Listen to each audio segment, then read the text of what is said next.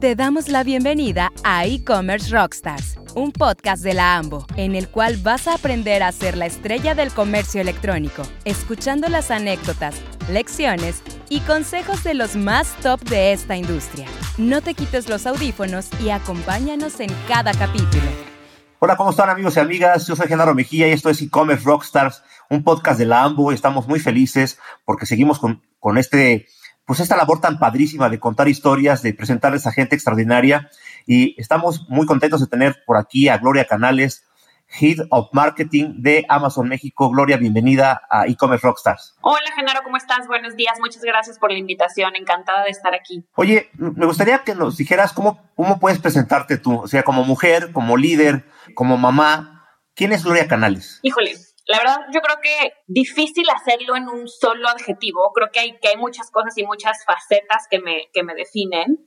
Entonces, empecemos por dónde soy, qué he hecho. Entonces, yo eh, soy mexicana, soy regia, ¿no? Que algunos consideran como una región aparte, muy orgullosa, aunque tengo 15 años de ser regia. Eh, yo digo, 15 años de haberme ido, perdón, yo me sigo identificando mucho con Monterrey, me encanta, me encanta la comida, me sigue encantando la música de Monterrey. Viví mucho tiempo en Ciudad de México, estoy casada con un colombiano, tengo un bebecito que acaba de cumplir un año que es la luz de mis ojos y me tiene enamorada. Entonces, eso es por la parte personal. Bueno, otra cosa que, que me encantaría mencionar es que me fascina viajar. Yo conozco más de 70 países los últimos dos años por la pandemia, pues creo que e-, ese sueño se ha puesto un poco en, pausa, pero espero ya volver a continuar esa parte que me apasiona tanto. Y bueno, eh, respecto a la parte profesional, eh, yo creo que lo que más me define es mi trayectoria y mi experiencia en el e-commerce.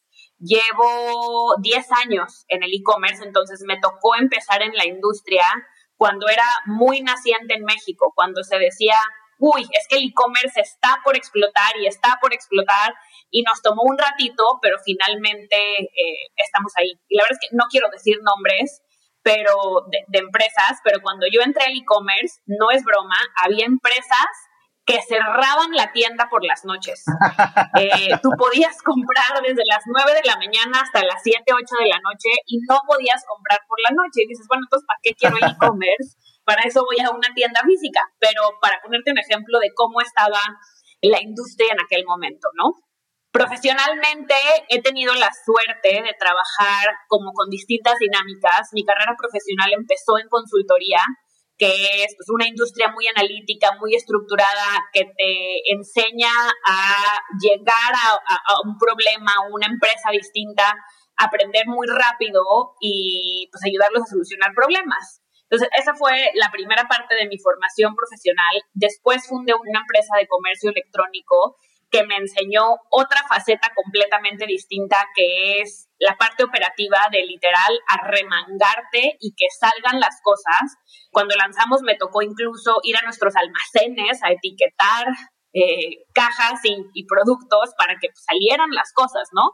Entonces, eh, creo que e, esas dos partes me han ayudado mucho a tener un perfil redondeado y pues bueno, hoy en día trabajo en un, en un gran corporativo que es Amazon, que si bien es, yo creo que una de las empresas más grandes del mundo, sigue teniendo un ambiente muy emprendedor, pues porque en México es relativamente nuevo, lanzamos en, el verano del 2015, entonces eh, seis años, y, tenemos mucha flexibilidad de crear y de adaptar al mercado mexicano, entonces realmente no se siente como trabajar en un gran corporativo, sino como una muy buena mezcla de, de tener todas las herramientas y procesos, pero al mismo tiempo estar creando algo desde cero.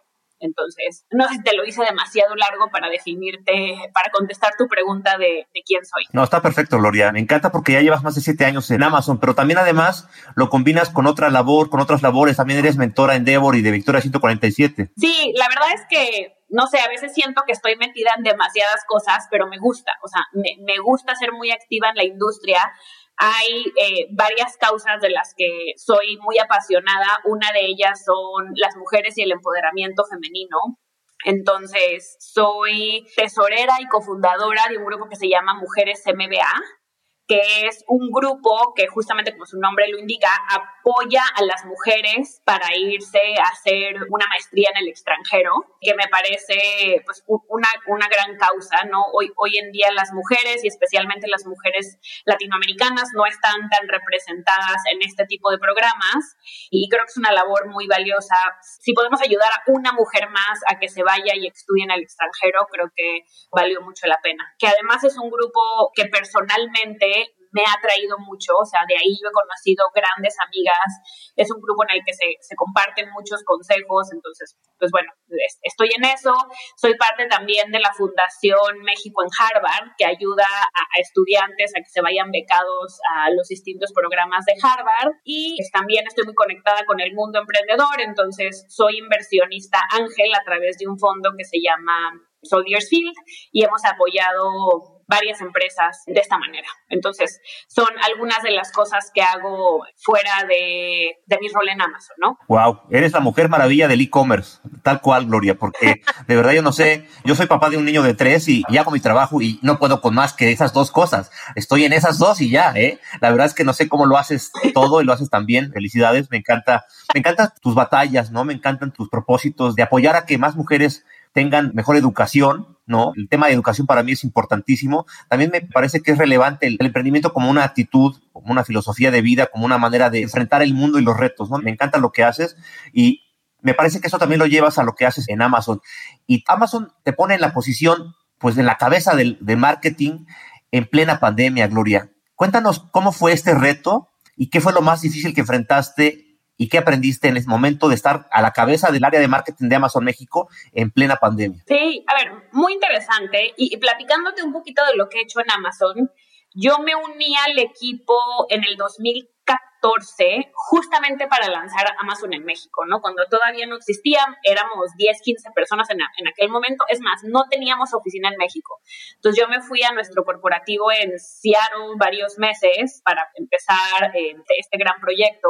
Dentro de Amazon tuve varios roles, principalmente como gerente general de varios negocios. Empecé con el negocio de medios y entretenimiento, que es la parte de libros, música, DVDs, videojuegos, que es realmente como nació Amazon, ¿no? Amazon nació vendiendo libros en Estados Unidos y es lo que sabe hacer, ¿no? Todos los sistemas, todos los procesos están diseñados para, para ese negocio. Hice eso un año y después trabajé en el lanzamiento de un nuevo negocio que era la parte de ropa, calzado y accesorios, que es como el opuesto, ¿no? Es el negocio nuevo para Amazon que no sabe hacer, que los sistemas no están diseñados para hacerlo y que además tiene una dinámica este, completamente distinta porque hay tallas, porque hay temporalidades, porque hay colores, porque no se resulte tan fácil. Entonces, para mí fue muy interesante ver estos dos espectros de los negocios en Amazon. ¿Y por qué te cuento esto? Porque mi background era de gerente general, ¿no? De, de, manejar negocios, de buscar mejores precios, rentabilidad, de manejar un PNL.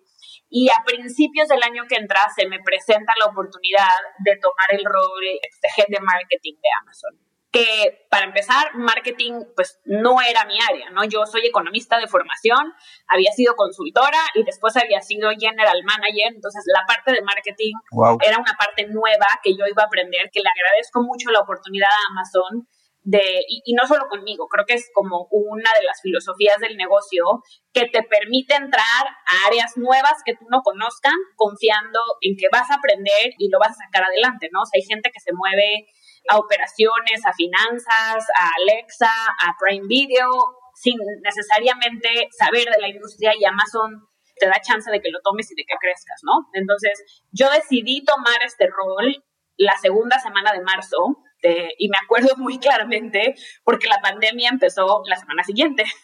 Entonces, básicamente yo entré a este rol cuando el mundo estaba empezando a poner todo en pausa, todos se guardaron en sus casas.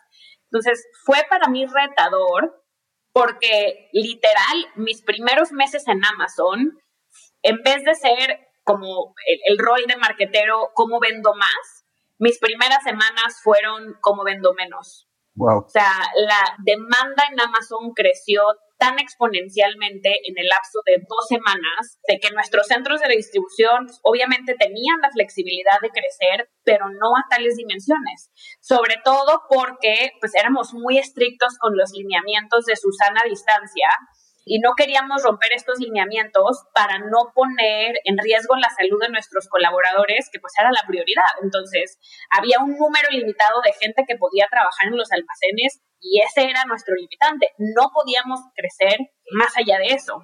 Entonces, mis primeros meses fueron entender pues, el impacto de cada uno de nuestros canales de comunicación, ver qué íbamos apagando, qué íbamos prendiendo, o sea, cómo íbamos jugando con cada uno de, de las palancas que teníamos para ir regulando la demanda. Entonces, fue muy interesante justo por eso, porque era pues evaluar televisión, evaluar canales digitales, evaluar incluso nuestra experiencia en el sitio, cuáles son los tipos de productos que queremos poner en nuestra página principal, productos digitales, productos de primera necesidad, entonces, toda esa parte fue, fue muy interesante. Después me fui unos meses de maternidad y cuando regresé, pues ahora sí mi rol ha sido el, el rol más típico de un marquetero, de, bueno, ahora sí, ¿cómo hacemos para, para crecer y para hacer llegar el mensaje a nuestros clientes de que Amazon está aquí, de que Amazon tiene buenos servicios, buena selección, el programa de Prime, etcétera, ¿no? Me encanta, qué inédita, ¿no? Eh, experiencia para estrenarte como, como cabeza de marketing, qué inédita experiencia de decir, bueno, ahora lo que tengo es que regular la demanda, ¿no? Que creo que pocas cabezas de marketing han tenido este reto enfrente como lo tuviste tú, ¿no? Que es, un reto igual, o no sé si más difícil que el otro, ¿no? Que el de vender, ¿no? Definitivamente no, no era lo que esperaba cuando tomé el rol. Te digo, yo acepté esta posición y una semana después empezó la pandemia y empezaron los lockdowns. Y también el otro reto fue que o sea, muchos miembros del equipo no los conocí en persona. O sea, la primera vez que yo los vi en persona fue hace unos meses. Entonces, todo este tiempo de estar trabajando remotamente, de hecho, actualmente seguimos remotamente, de no conocerlos. Hubo miembros del equipo que se integraron durante la pandemia, entonces gente que no llegó a conocer a nadie de Amazon, sino hasta ahora que las cosas se empiezan a normalizar un poco. Sí, qué reto, la verdad. Me parece increíble lo que nos compartes, Gloria. Y me gustaría, para cerrar este bloque, este primer bloque de la entrevista, que nos platiques. A mí me parece que Amazon es una superautopista increíble para muchas pymes y startups. ¿No? Porque pueden llevar sus productos a cualquier parte del mundo realmente. Tienen un montón de iniciativas al respecto. Una de las que me encanta, de mis favoritas, es Amazon Handmade, pero tienen un montón de cosas que hacen para apoyar el crecimiento de las pymes. ¿Nos puedes contar un poquito más sobre esto? Así es, así es. La verdad es que Pymes es una parte muy importante dentro de Amazon que ha venido apoyando desde hace varios años, que durante la pandemia es una de las iniciativas que más fuerte hemos querido empujar, porque sabemos que en la pandemia pues muchos pequeños negocios tuvieron que cerrar sus puertas físicas a los consumidores y no tenían manera de hacerles llegar los productos. Entonces, sacamos muchas iniciativas desde entrenamientos hasta visibilidad en nuestra página, espacios especiales en nuestros eventos, muchas, muchas cosas para tratar de, de apoyarlos. A nivel global, el 60% de las ventas son generadas por vendedores terceros, que son principalmente pymes, y específicamente dentro de handmade, que es lo que mencionas, que son eh, productos hechos a manos por artesanos. En México esto es una sección muy importante. Actualmente tenemos más de 3.000 artesanos que venden dentro de Amazon, que ofrecen más de 130.000 productos. O sea, la cantidad de productos es espectacular y estamos muy orgullosos de poderle dar a estos 130.000 productos una manera de, hacer, de ser adquiridos por los clientes. Y de estos 130 mil, el 12% aproximadamente son artesanías tradicionales mexicanas. Y como te mencionaba, pues en el último año esta sección ha crecido bastante, casi, casi un 300%. Creo que el número exacto es como 270%. Wow, es increíble. A mí me encanta porque además con esto llevamos pedacitos de México a todo el mundo, ¿no? Porque realmente es algo muy nuestro, muy que habla de, de nuestra cultura, nuestra historia y cómo a través de, esta autopista, superautopista, llega a cualquier parte del mundo y estamos llevándoles ese pedacito de lo que somos a cualquier persona de cualquier país, ¿no? Sí, la verdad es que es un orgullo. hay, hay productos de verdad muy bien hechos, de muy buena calidad, con muy buen diseño. Y pues qué lindo poder apoyar a estos emprendedores, a estas pequeñas empresas, a distribuir sus productos y a darlos a conocer. Pues muy bien, Gloria. Vamos a hacer una pausa, amigos y amigas. Gloria, gracias por estar con nosotros. Estamos con Gloria Canales. Ella es Head of Marketing de Amazon México y estamos platicando padrísimo con ella. Vamos a la primera cápsula de la tarde. Este es Claves del Futuro. Claves del Futuro donde los rockstars del e-commerce nos dicen hacia dónde va el mundo. Estas son las claves de Gloria Canales para mantener tu enfoque en el cliente. 1. Escucha todo el tiempo a tus clientes, sus necesidades y su nivel de satisfacción. 2. Observa y entiende cómo es la experiencia del cliente en todo el journey y haz cada etapa más fácil.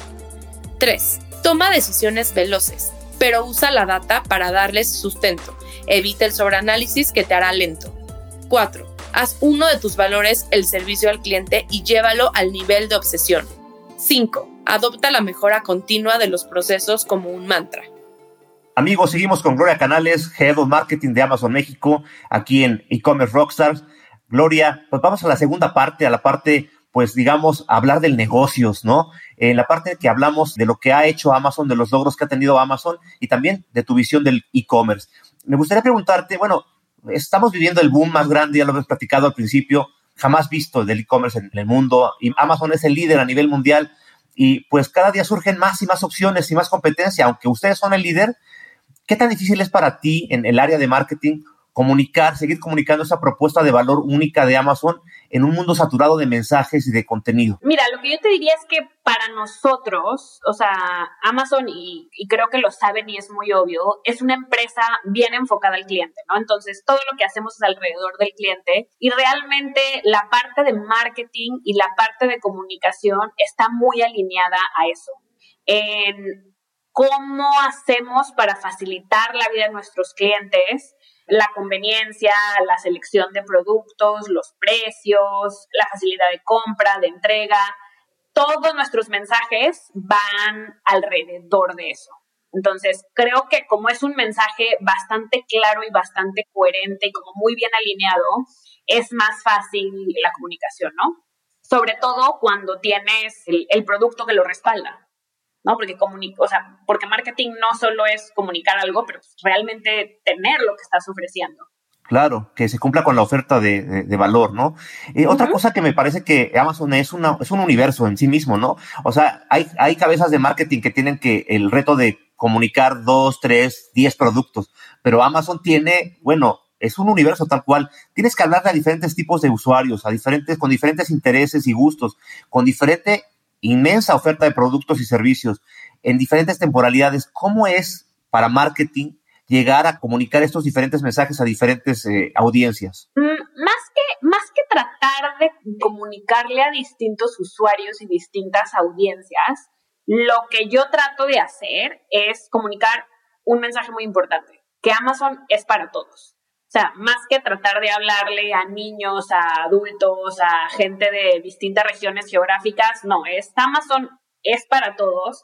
Tenemos producto para todos, distintas marcas, distintos precios, pero sobre todo tratamos que la experiencia de compra sea para todos. Que haya métodos de pago que van desde tarjetas de crédito hasta pagos en que, compres tu gift card en tiendas de conveniencia, que puedas pagar con tarjetas de débito, o sea, que, realmente tengas la flexibilidad dependiendo de lo que tú buscas. Y lo mismo con las entregas, que Amazon te entregue en tu casa, que lo puedas recoger en un locker, que lo puedas recoger en un Oxxo, que lo puedas recoger en eh, alguna de nuestras tiendas de DHL.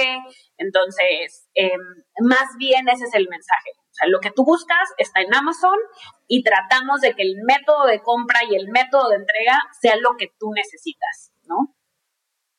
Increíble, Gloria. Este año fueron reconocidos con el e-commerce award por el mejor sitio de retail.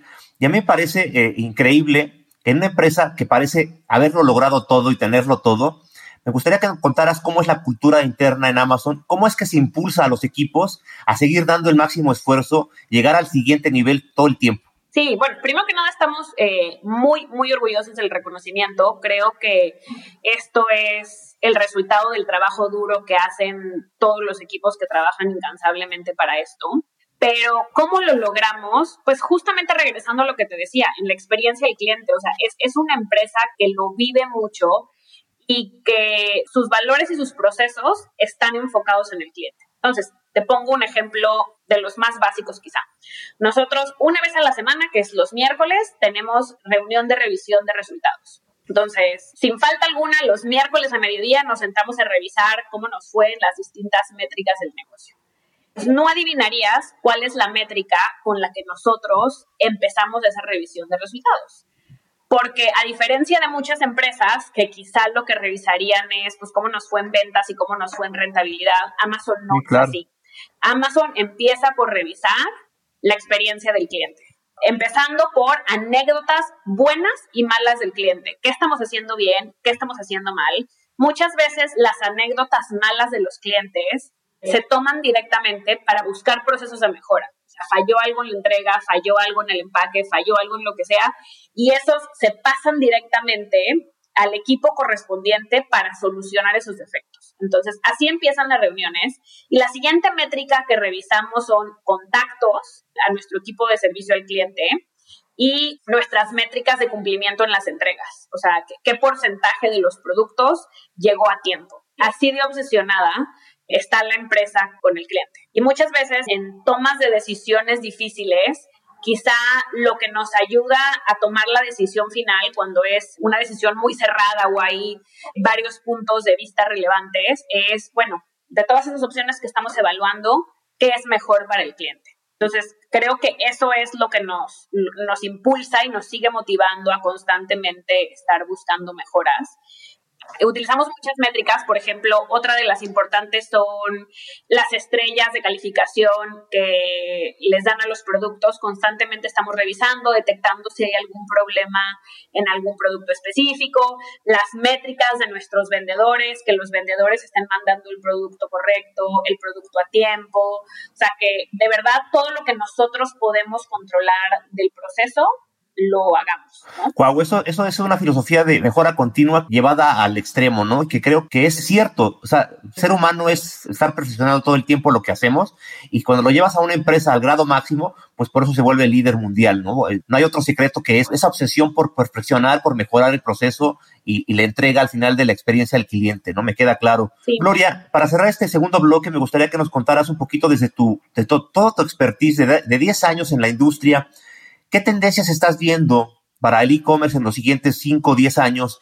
¿En dónde tendrían los líderes del e-commerce que tienen equipos de e-commerce o que dirigen empresas de e-commerce en México que poner el foco? ¿Dónde tendrían que poner su atención y empezar a trabajar para estar listos para lo que viene? Mira, yo te diría que, eh, como bien lo mencionas, en, el último año hemos visto muchos cambios en las tendencias de e-commerce, que e-commerce, pues, la pandemia impulsó a mucha gente que no se había animado a comprar eh, a través de medios electrónicos impulsó a hacerlo, ¿no? Algunos porque no tenían alternativa, la razón que haya sido, pero esta es una tendencia que llegó para quedarse. O sea, lo que estamos viendo es que una vez que la gente probó el comercio electrónico y se dio cuenta pues que era fácil, que era conveniente, que era seguro, son clientes que se quedaron, que siguen comprando, que son recurrentes. Entonces, esa es una tendencia muy importante y lo que yo les daría como consejo es escuchar a los clientes, o sea, realmente entender cuáles son las necesidades, si lo que ellos están ofreciendo se está cumpliendo, qué es lo que se puede hacer para ajustar, para mejorar y que vaya más alineado con lo que el cliente pide.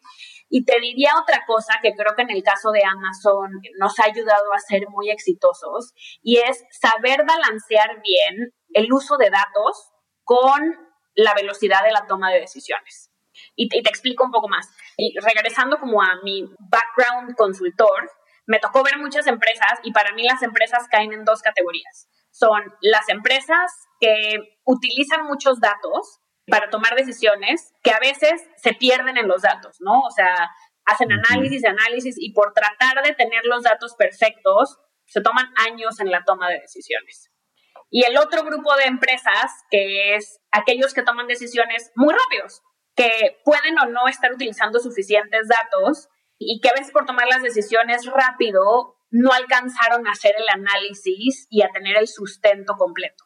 Y yo creo que en el caso de Amazon, el éxito que hemos logrado es justamente ese balance, poder tomar los datos con decisiones, pero que esto no nos haga lentos, o sea, que, que igual sigamos siendo ágiles sustentando con información. Entonces, no sé si los hice demasiado bolas, pero es eso, o sea, el balance de datos con el balance de velocidad. Esto me queda muy claro, me parece que está muy claro lo que nos cuentas. Exactamente, ya tenemos la tecnología para tener los datos en tiempo real. Ahora, ¿qué hacemos con esto? ¿No? O sea, es decir, tomamos decisiones lentas o las hacemos ágiles y bueno, siempre está el margen de error, ¿no? Es como cualquier decisión, ¿no? Exacto. Y, y, la verdad es que la industria de comercio electrónico es fascinante justo por esa razón, porque es una industria en la que podemos medir prácticamente todo, o sea, todo el comportamiento de nuestros clientes en la plataforma, desde qué tan frecuente están entrando, cuánto tiempo pasan, qué productos están viendo, qué productos ven después de los que vieron, compraron, no compraron, en qué parte del proceso se quedaron.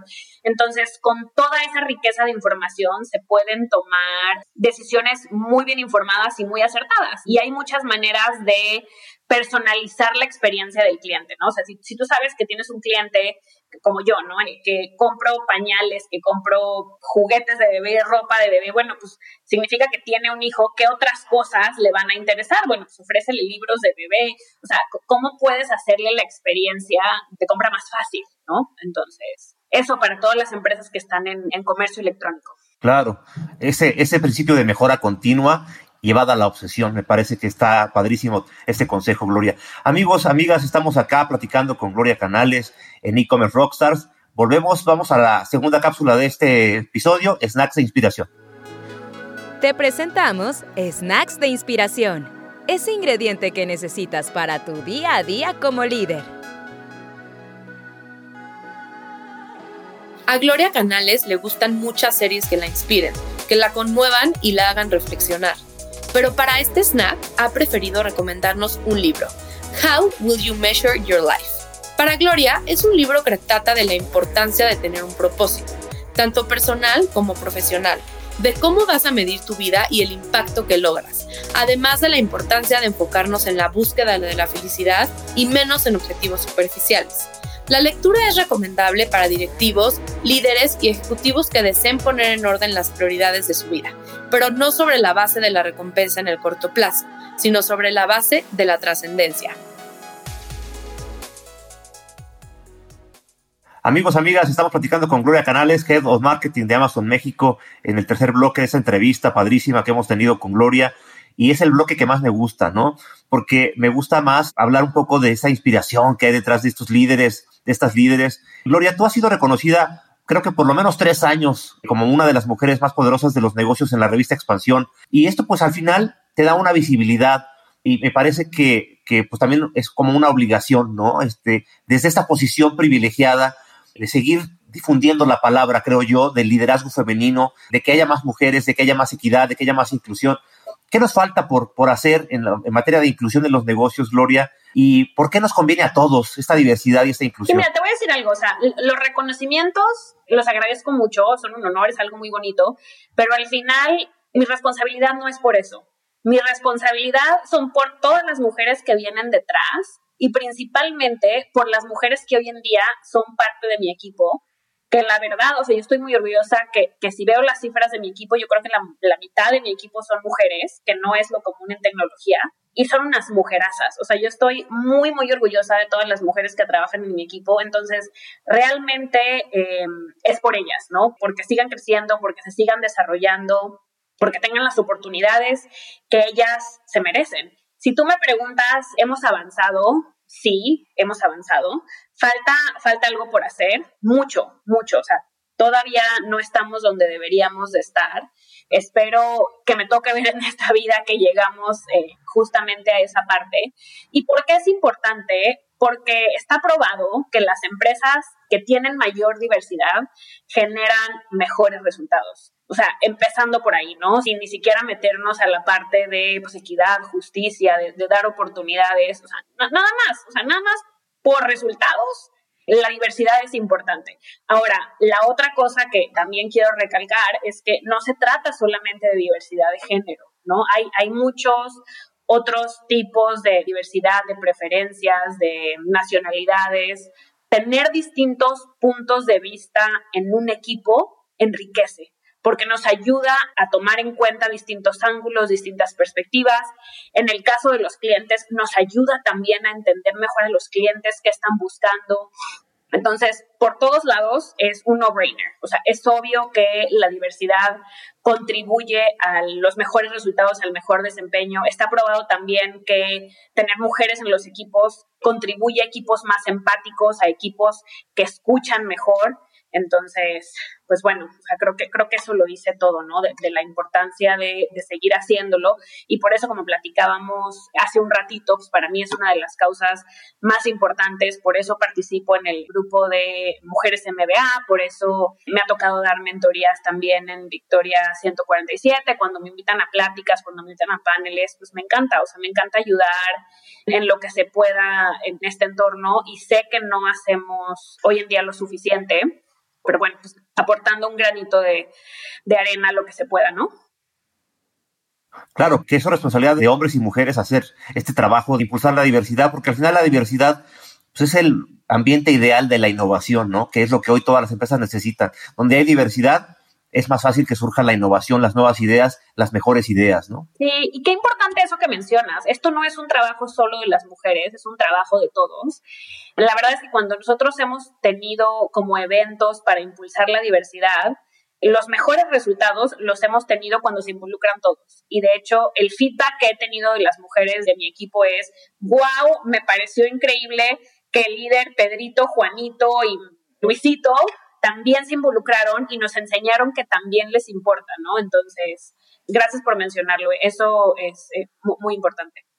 Es muy, nos toca a todos, es, es, una cosa que nos toca a todos y que además nos conviene a todos, es por el bien de todos, realmente, porque empresas más diversas darán mejores resultados, mejorarán la economía de los países y la economía del mundo, y esto al final va a redundar en mejor situación económica para muchas personas que hoy están padeciendo hambre, pobreza, etcétera. Es decir, este es un efecto multiplicador que a todos nos conviene en el futuro de un mundo mejor, ¿no?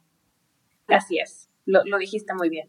Gloria, al ser la mujer maravilla, como, como acabamos de decir que eres, al estar haciendo tantas cosas, Gloria, como mamá, como mujer, como líder, como directora de, de, una parte importantísima de Amazon México, además como mentora, como inversionista, digo, seguro, pues obviamente todo esto implica retos, implica obstáculos. A mí me gustaría que nos compartieras ¿Cuál ha sido tu mayor crisis, tu mayor reto como mujer, como líder? ¿Y qué te enseñó esta crisis de ti misma y de tu carácter? Muchas gracias por lo de Mujer Maravilla. Si quienes nos escuchan hoy pudieran ver el video de esta grabación y vieran mis pelos de esta mañana, este, seguramente no pensarían que, la Mujer Maravilla fue como, o sea, fue mañana complicada justamente con, con, mi hijito de un año. A ver, crisis, difícil pregunta. Creo que en mi carrera profesional me ha tocado enfrentar muchos retos. Uno de los que te comentaba, pues fue justamente tomar un rol con una pandemia empezando, que nadie sabía cuánto iba a durar, nadie sabía pronosticar esto, la gente empezando a trabajar remoto. Ese es uno, pero te voy a platicar otro que me gusta mucho porque se relaciona con entender a los clientes. Y este ejemplo es muy viejito, pero me enseñó un montón como te comentaba, yo lancé una empresa de comercio electrónico en el 2011, si mi memoria no me falla. Dafiti, así es. Creo que fue una de las experiencias de aprendizaje más grandes que he tenido. Mucho del aprendizaje fue a golpes, a prueba y error, porque nadie sabía en aquel momento hacer comercio electrónico, pero bueno, a golpes y como haya sido, pero gran, gran aprendizaje. Entonces, una de estas cosas que nos tocó vivir fue que nosotros lanzamos Dafiti pensando que conocíamos al cliente, ¿no? Pensando que sabíamos qué tipo de productos, qué rangos de precios, qué marcas nuestros clientes iban a buscar y nos llevamos la sorpresa de nuestra vida porque no, no era así, o sea, no lo conocíamos. Entonces nos tocó ajustar muy rápido el modelo de negocios y el tipo de productos que ofrecíamos para poder llegar a nuestros clientes y poder realmente generar tracción en ventas. Y esto tuvo un precio alto porque pues, teníamos inventario que habíamos comprado, ¿no? Teníamos una inversión hecha en productos que al final no eran atractivos para los clientes. Entonces, regresando a lo que hemos venido platicando, pues eso nos habla de la importancia de, de siempre estar cerca de las necesidades y no asumir que crees que buscan los clientes, porque muchas veces te llevas una sorpresa y nosotros pensamos que era obvio lo que iba a resultar interesante para ellos y no lo fue, ¿no? Entonces, fue una crisis pues justamente por el costo económico y por la velocidad que tuvimos que tener para reaccionar y, buscar un modelo que sí funcionara y buscar marcas nuevas y comprar el producto y poderlo ofrecer rápido y a tiempo, ¿no? Entonces, creo que ha sido uno de los aprendizajes más interesantes que me llevo en mi carrera. En la parte personal, ¿cómo viviste esa crisis? Eh, porque al final era tu bebé, ¿no? Cuando estás trabajando para otra empresa, pues también duele y todo un error así, pero cuando es tu bebé y cuando tú crees firmemente en esto y estás enamorado de esta empresa, ¿cómo afrontas esta enseñanza de decir, chin, nos equivocamos? Sí, ¿sabes qué? Yo, yo he aprendido mucho en la época de crisis a no pensar en la falla en ese momento y buscar cómo sí salgo adelante. Entonces, decir, ¿sabes qué? Estamos en una crisis, déjame lo salgo, déjame veo cómo lo solucionamos y ya después me siento en un rinconcito a lamerme las heridas. Pero en este momento tengo que solucionar esto y ya después reflexiono, me recupero. Entonces yo creo que esa fue la manera de decir, bueno, ok, ya, nos equivocamos. ¿Cómo hago para solucionarlo? Déjame moverme, déjame diseñar una estrategia nueva y una vez que esto ya esté andando, ya me voy a mi rinconcito como a, a reflexionar, a sentirme mejor, como a tomarme el tiempo que necesite para volver a agarrar energía, pero creo que funciona mucho así, o sea, en las fallas que he tenido, mi reacción inicial es, ok, me equivoqué, falló tanto personal como profesional, ¿cómo lo saco adelante? Y ya después un paso hacia atrás de decir, bueno, a ver, qué, pudo haber sido mejor. Pero creo que lo importante es, en un momento de crisis, no dejarte caer, porque entonces lo, haces aún más grande, ¿no? Claro, me parece, me parece que es una lección que debemos aprender todos, ¿no? Dejar la lamentación para después y mejor primero ver cómo lo resolvemos. Capaz que ya ni, ni siquiera te da tiempo de lamentarte porque ya estás en otra cosa.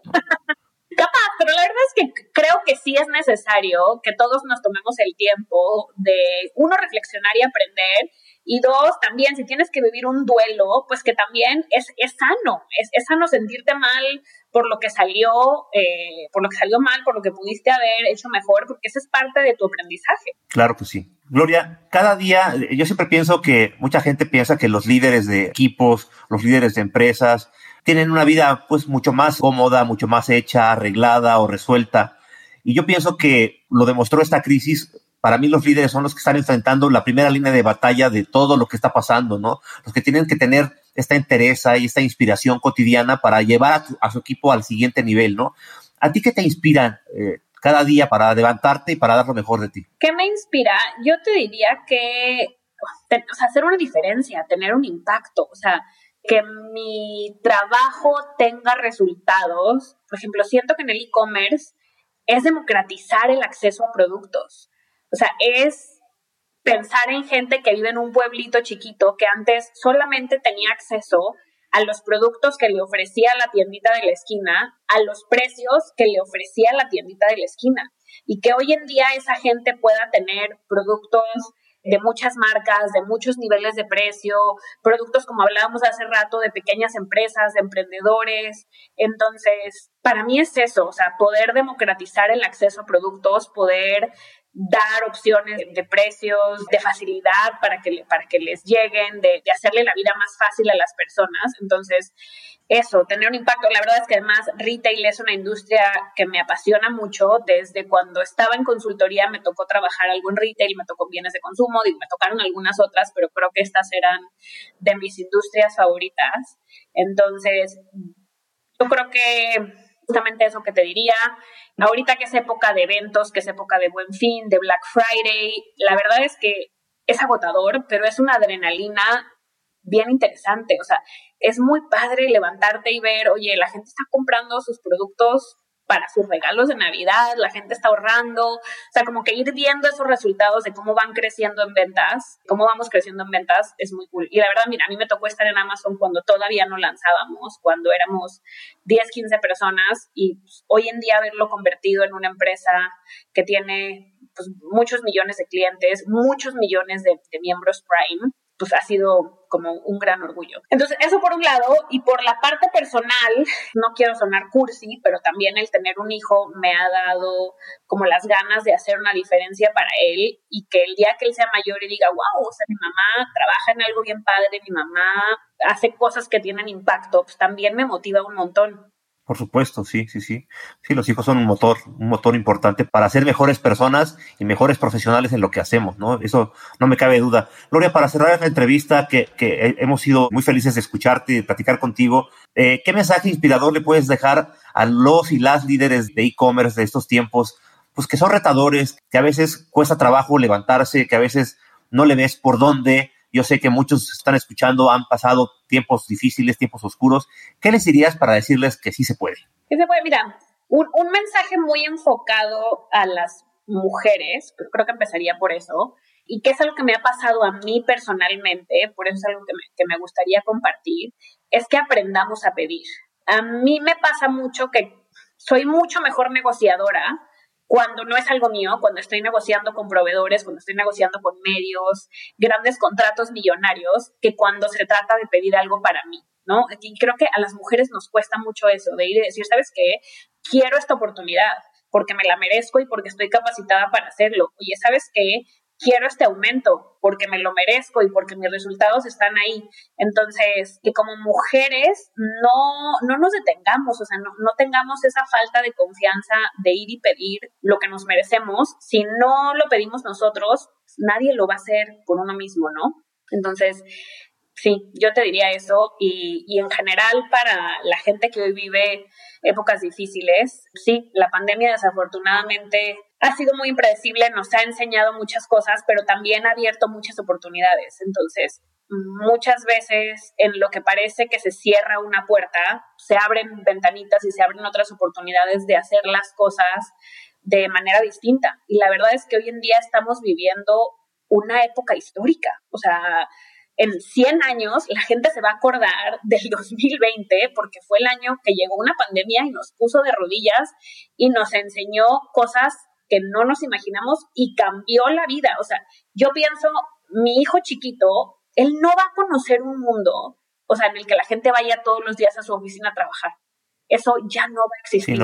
Y es una locura pensar eso, o sea, porque esa fue nuestra realidad mucho tiempo y, y la vida cambió dramáticamente en cuestión de semanas. Así es. Sí, que es, es, una oportunidad increíble que la que nos ha regalado la pandemia. Los que estamos aquí, siempre digo, tenemos esta misión, ¿no? La misión de, hacer las cosas mejores y de cambiar, porque pues cambiar siempre es para mejorar, ¿no? Así es, así es. Gloria, ha sido un placer tenerte con nosotros. Amigos, amigas, esto fue e-commerce Rockstar, un episodio más. Los escuchamos en el próximo episodio. Yo soy Genaro Mejía. Hasta pronto. Conoce más tendencias, noticias y consejos en Café con Digital, un boletín diario con las actualizaciones mundiales sobre comercio electrónico. Más información de esta iniciativa en nuestras redes sociales de AMBO. Gracias por ser parte de este episodio. No te pierdas el siguiente y sigue aprendiendo de los expertos en e-commerce. Esto fue E-Commerce Rockstars, un podcast de la AMBO.